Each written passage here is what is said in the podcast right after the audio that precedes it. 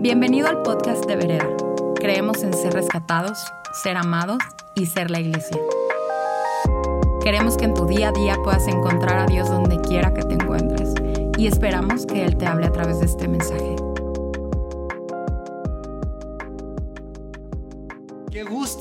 Darte la bienvenida a este espacio, pero todavía más gusto que tú nos des la bienvenida allí donde tú estás, en tu casa. Es un honor poder llegar a donde tú estás, trayendo la palabra de Dios, trayendo un mensaje de esperanza. Eh, estamos contentos del día de hoy. Hoy tiene un propósito, vamos a vivir ese propósito al máximo. Tu vida tiene un propósito y vamos a empezar a estudiar la serie de Ageo. Esta serie se llama Prioridades. Hoy empezamos una serie nueva y vamos a estar estudiando el libro de Ageo. Ageo es el primer profeta después del exilio, es uno de los profetas menores en el Antiguo Testamento. Y si eso dices, oh no, esto va a estar más difícil de lo que pensé, no tengo ni idea de lo que está diciendo Rodolfo, no te preocupes, te voy a dar un pequeño contexto para que más o menos sepas de qué estamos hablando y de qué se trata este libro. Sobre todo cuál es el mensaje que Dios quiere traer a nuestro corazón, construirnos, retarnos y llevarnos a una mejor plataforma. Amén. Pues bueno, eh, no sé si te acuerdas, hace algunos domingos hablamos acerca de Jeremías 29, cómo el pueblo fue exiliado, fue llevado cautivo a Babilonia.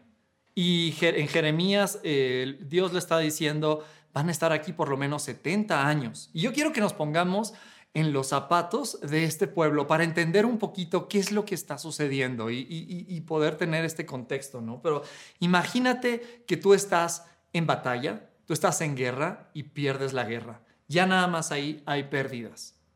Muy probablemente perdiste a un ser querido que falleció durante la batalla. Muy probablemente perdiste algunos de tus bienes, tu casa a lo mejor, ¿no? Hay, hay pérdidas y se van exiliados. Eh, son arrebatados de su tierra, de sus costumbres, de su comida, de todo lo que es cercano a su corazón, son arrebatados, son quitados y son llevados e insertados a un mundo ajeno.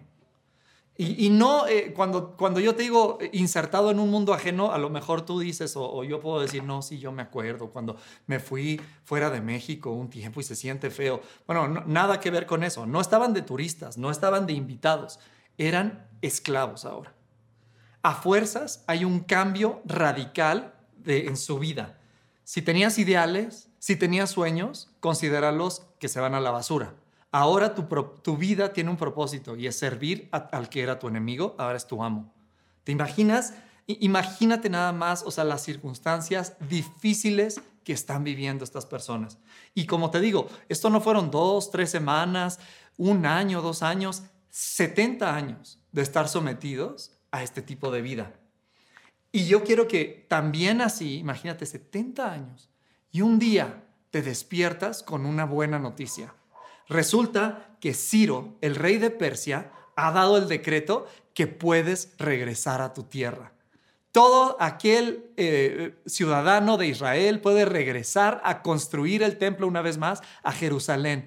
Imagínate la esperanza que nace otra vez en su corazón. Imagínate, yo me imagino abuelas, abuelos, a lo mejor con sus nietos diciéndoles, te voy a llevar a ese lugar en donde yo nací, a esa casa que te he platicado tanto, donde yo crecí. Había un árbol frondoso, lleno de frutas, del cual mis papás colgaron un columpio a lo mejor y pasaba ahí tiempo con mis amigos y vas a conocer toda esta parte de mi herencia, que es ahora tu herencia, te voy a llevar y, tantas, eh, tanta esperanza que nace para que lleguen ellos a descubrir que todo eso ya no existe.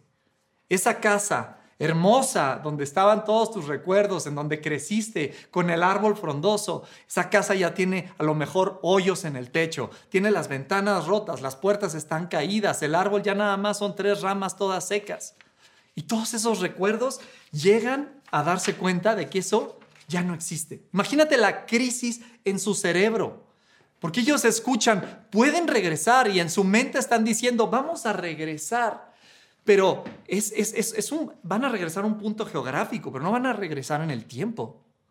Muchas veces así nosotros nos recordamos de algo y decimos, wow, sí es increíble, pero, pero es un, un periodo en tu vida A lo mejor van a regresar geográficamente, pero el tiempo va hacia enfrente. Y es lo que es muy importante aprender nosotros. ¿Por qué? Porque es totalmente relevante con nosotros.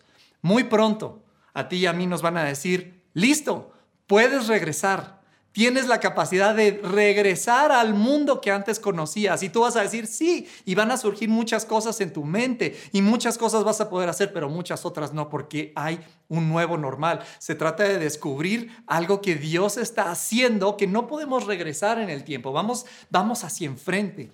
Y Dios nos quiere mostrar algo. Y este es mi corazón, que Dios te dé herramientas, porque este es un buen momento para reordenar.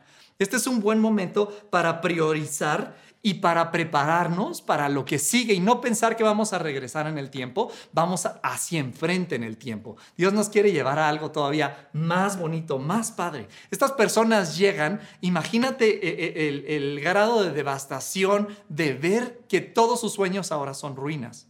Y no solamente es lo que ven, también empiezan a escuchar. Llegan y, quieren reconstruir el templo y empiezan a escuchar que sus vecinos están hablando este, en contra suya. Y van con el rey una vez más a decirles, pero ¿cómo los dejaste ir? ¿Por qué hiciste esto? Y entonces no solamente es con lo que ven que hay, hay, eh, devastación, sino también con lo que escuchan. Y esto se traduce a algo que están sintiendo. Están sintiendo una oposición, una dificultad fuerte. Y esta es la palabra de Dios que Ageo trae al pueblo. Es, de esto se trata Ageo. Y me encanta que esta serie la empezamos, yo creo que de hecho la serie prácticamente la empezó Sam hace ocho días cuando nos hablaba de certeza en tiempos de crisis. Me encanta que ahora me toca hablar esto justo después de que él hablaba, conoce a Dios. Ten una revelación, ten una certeza de quién es Dios desde antes de entrar a la temporada. Tú me dices, Rodol, pero no, eh, ya estamos en una temporada. Este, yo no tuve eso desde antes. Yo ya estoy viviendo esto. Esta temporada es de transición.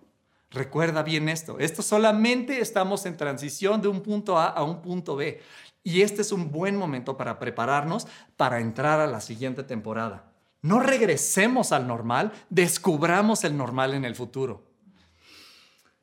Esto va a evitar que lleguemos nosotros con el, con el estómago vacío o, hambrientos al supermercado a meter todas las cosas al carrito que no nos sirven de nada.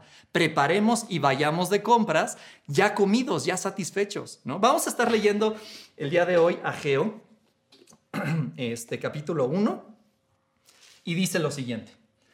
El 29 de agosto del segundo año del reinado del rey Darío, el Señor dio un mensaje por medio del profeta Ageo a Zorobabel, hijo de Salatiel, gobernador de Judá, y a Josué, hijo de Josadac, el sumo sacerdote. Esto es lo que dice el Señor de los ejércitos celestiales. El pueblo ha dicho, el pueblo alega, todavía no ha llegado el momento de reconstruir la casa del Señor. Entonces el Señor envió el siguiente mensaje por, el medio, por medio del profeta Ageo. ¿Por qué viven ustedes? Eh, ¿Por qué entonces viven ustedes en casas lujosas mientras mi casa permanece en ruinas? Esto es lo que dice el Señor de los ejércitos. Miren lo que está pasando. Han sembrado mucho, pero han cosechado poco. Comen, pero no quedan satisfechos. Beben, pero aún tienen sed. Se abrigan, pero aún tienen frío. Sus salarios desaparecen. Es como si los echaran a bolsillos llenos de agujeros. Esto es lo que dice el Señor. Miren lo que está pasando. Vayan ahora a los montes y traigan madera y reconstruyan mi casa. Entonces me complaceré en ella y me sentiré honrado, dice el Señor. ¿Les parece si oramos? Señor, te damos gracias porque tu palabra es verdad. Es verdad el día de hoy. Y podemos el día de hoy depender de eso, Señor. Gracias Espíritu Santo porque tú estás aquí y estás ahí en la casa de cada uno de mis amigos y mis hermanos. Señor, estamos todos en tu presencia y Espíritu Santo, yo te pido que tú nos reveles al Padre a través de la palabra de Dios que es Jesús. Y Señor, que traigas convicción donde la necesitamos. Y gracias Señor, porque tú eres un Dios de amor. Te amamos y respondemos en adoración y todos decimos, amén. Muy bien, me fascina que hay esperanza desde el... Desde el em, verso 1, dice, el día 29 de agosto del segundo año del reinado del rey Darío, el Señor dio un mensaje. Dios habla. Dios habla en momentos difíciles, Dios habla en momentos complicados, Dios habla en momentos buenos, Dios habla en momentos difíciles. Cuando mi oración y mi comunicación con Él está bien, cuando tengo una relación, he sido un buen hijo, Dios habla. Y cuando no he sido el mejor hijo, Dios habla. ¿No te trae esperanza esto? Estas son buenas noticias. Últimamente hemos estado seguramente todos viendo las noticias y escuchamos mala noticia tras mala noticia. Y esto acaba de ponerse peor y ya entramos a fase 3 y en, este, las cosas se están poniendo así y no sé qué. Pero ¿no te gusta cuando el comunicador dice, y en otras noticias? Ah, se siente rico, ¿no? Como una buena noticia siempre es buena, pero una buena noticia en medio de un clima malo brilla mucho más. Y cuando tú eh, estás bien a lo mejor de salud y te dicen, Dios es tu sanador, dices, wow, qué padre. Pero cuando estás enfermo y te dicen, Dios es tu sanador, es una mucho mejor noticia. Cuando estás bien en tus finanzas a lo mejor y te dicen, Dios es tu proveedor, wow, pues está muy padre, qué bueno. Pero cuando estás en necesidad y escuchas, Dios es tu proveedor, es buena noticia. Y ellos están pasando por un momento muy complicado, como a lo mejor tú estás pasando un momento muy complicado, a lo mejor soledad, a lo mejor este, ya perdiste tu salud, a lo mejor perdiste un ser querido. ¿Y qué crees? Dios habla, hay esperanza, Él te ama, Él quiere comunicarse contigo y les dice, oye, he escuchado por ahí que estás diciendo que eh, no es tiempo de reconstruir mi casa. Por ahí lo he escuchado que lo están diciendo ustedes. Y es curioso, les dice Dios a la gente, porque pues me pasé el otro día por donde tú vives y vi tu casa y vi que, vi que vives bien. Está bonita tu casa, ¿eh? Pero mi casa permanece en ruinas.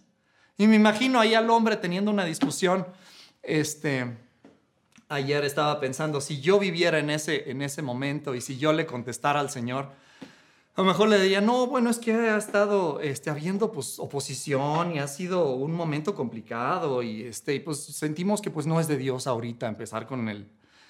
Y Dios me decía, no sé si era el Rodol de entonces o el Rodol de ahorita, que responde así. No, no hay oposición, este, no es de Dios ahorita construir oye, pero ¿y tu casa?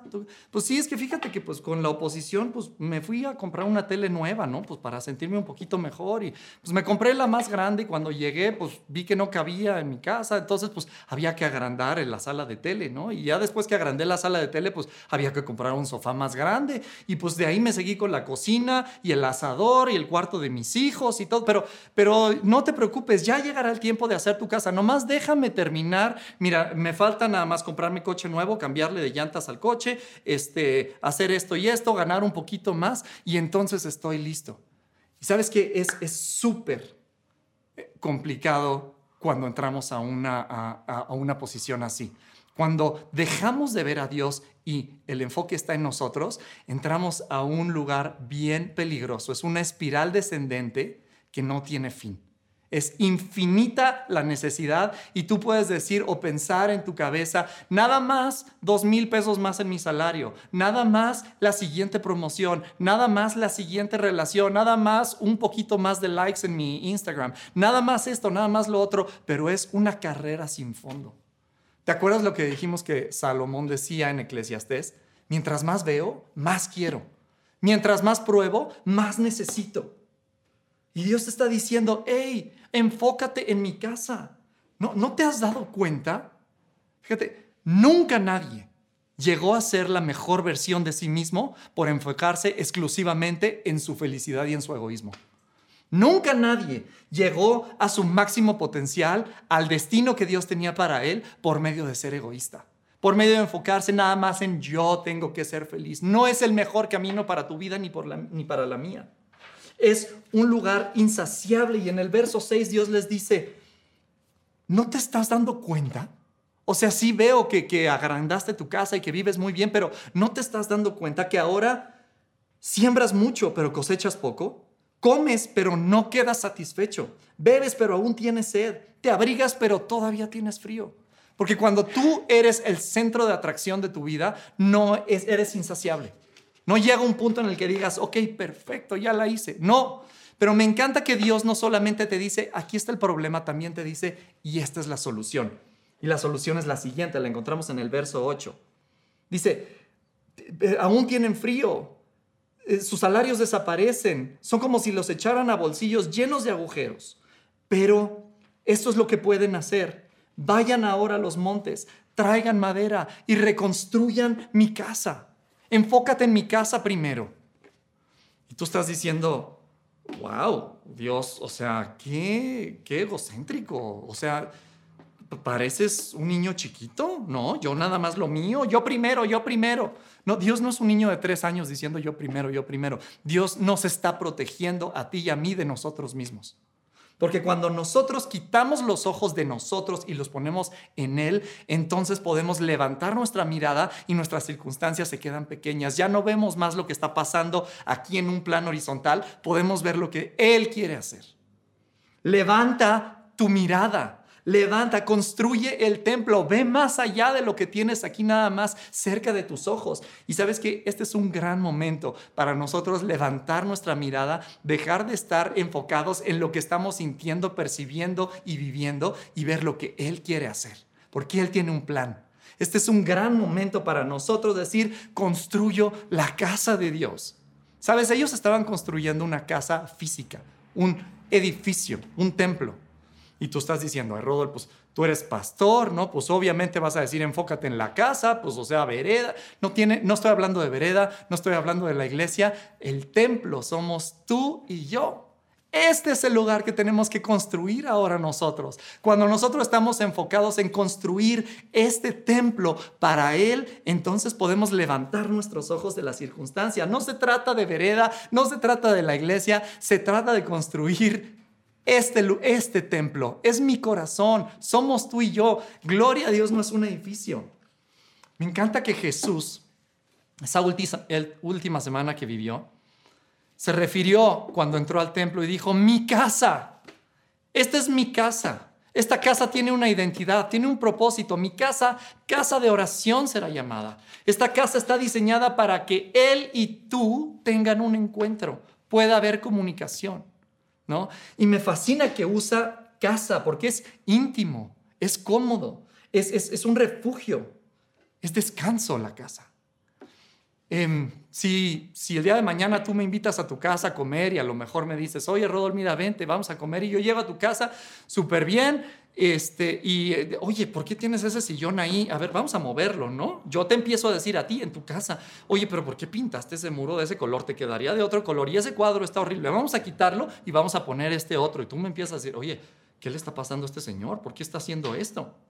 ¿No? ¿Dónde haces todo ese tipo de cosas? En tu casa, no en la de alguien más.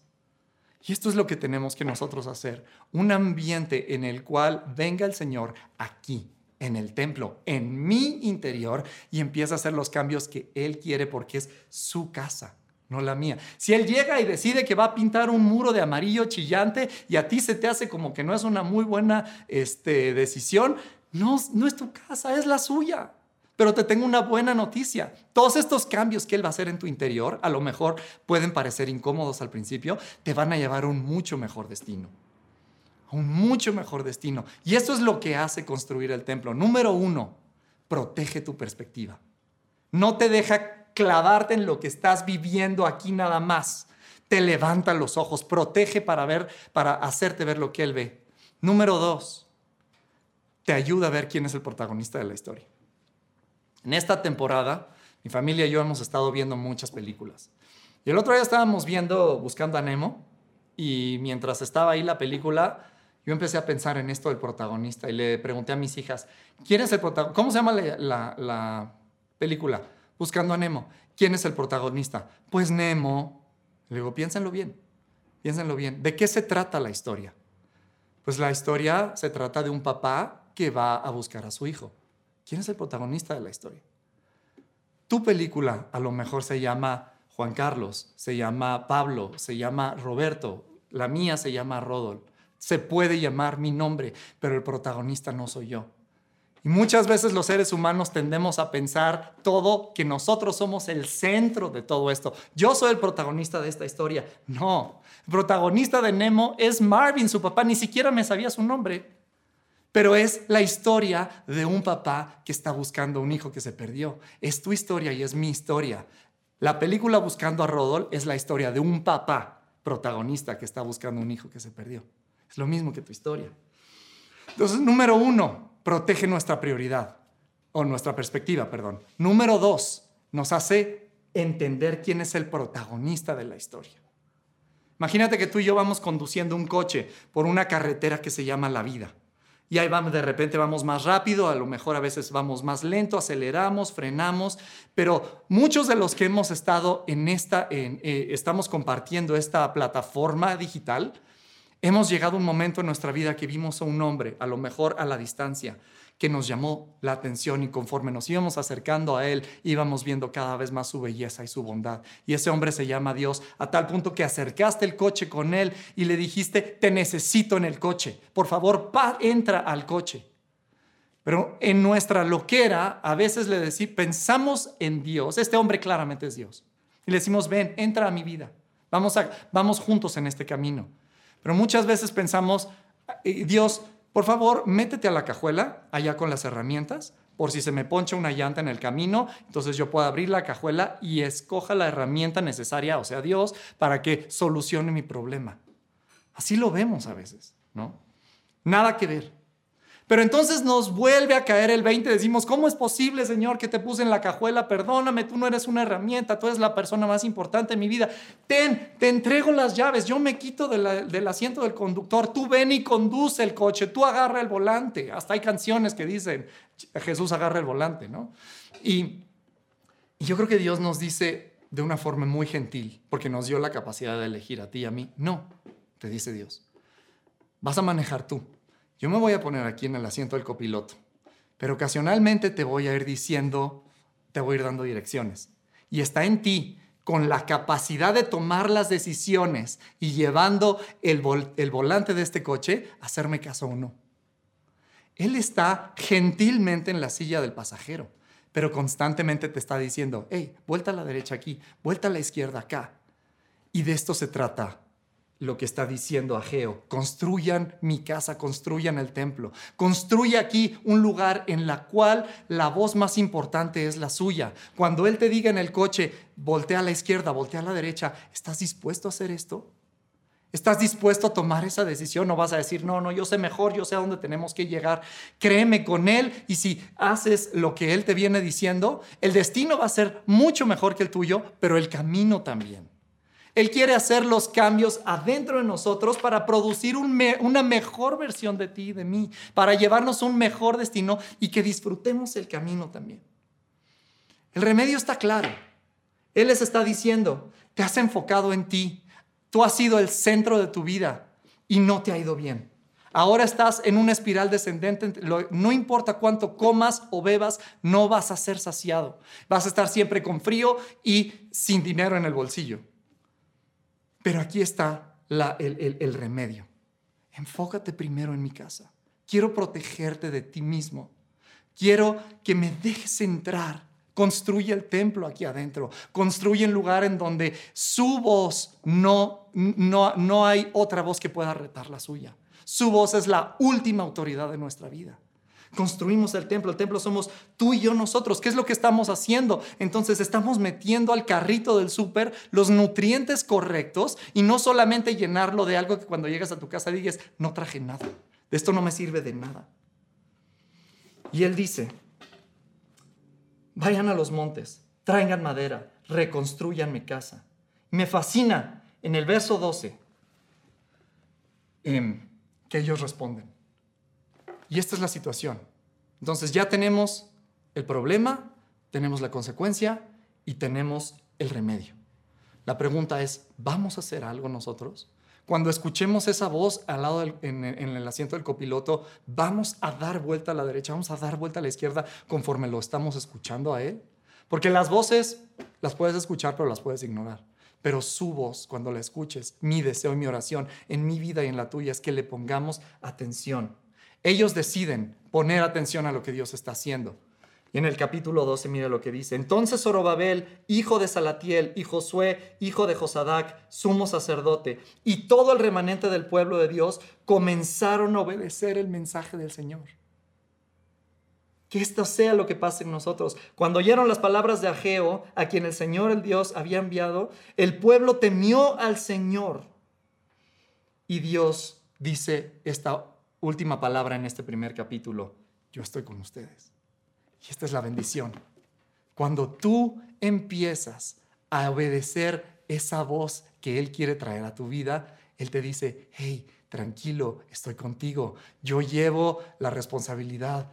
Te das cuenta de que el coche no era tuyo, tú solamente eres un chofer y el coche es de Él. Él es el dueño del coche y tiene la gentileza de invitarte, nos está invitando a caminar con Él. Y cuando nosotros decimos sí, entonces dice, no te preocupes, yo soy el Señor, yo estoy contigo, yo voy a cargo. A lo mejor estás escuchando este mensaje por primera vez, o a lo mejor ya lo has escuchado, pero dices, ¿sabes qué? Necesito conectar con Dios en mi vida. Y en un momento vamos a hacer una oración para que tú puedas hacer esto. Es de la forma más sencilla, porque Él está listo, está abierto, con, eh, eh, con sus brazos abiertos, listo para recibirte. En este momento vamos a responder en adoración. Y vamos a decirle, a ti me rindo, a ti me rindo te quiero conocer. Cumple tu voluntad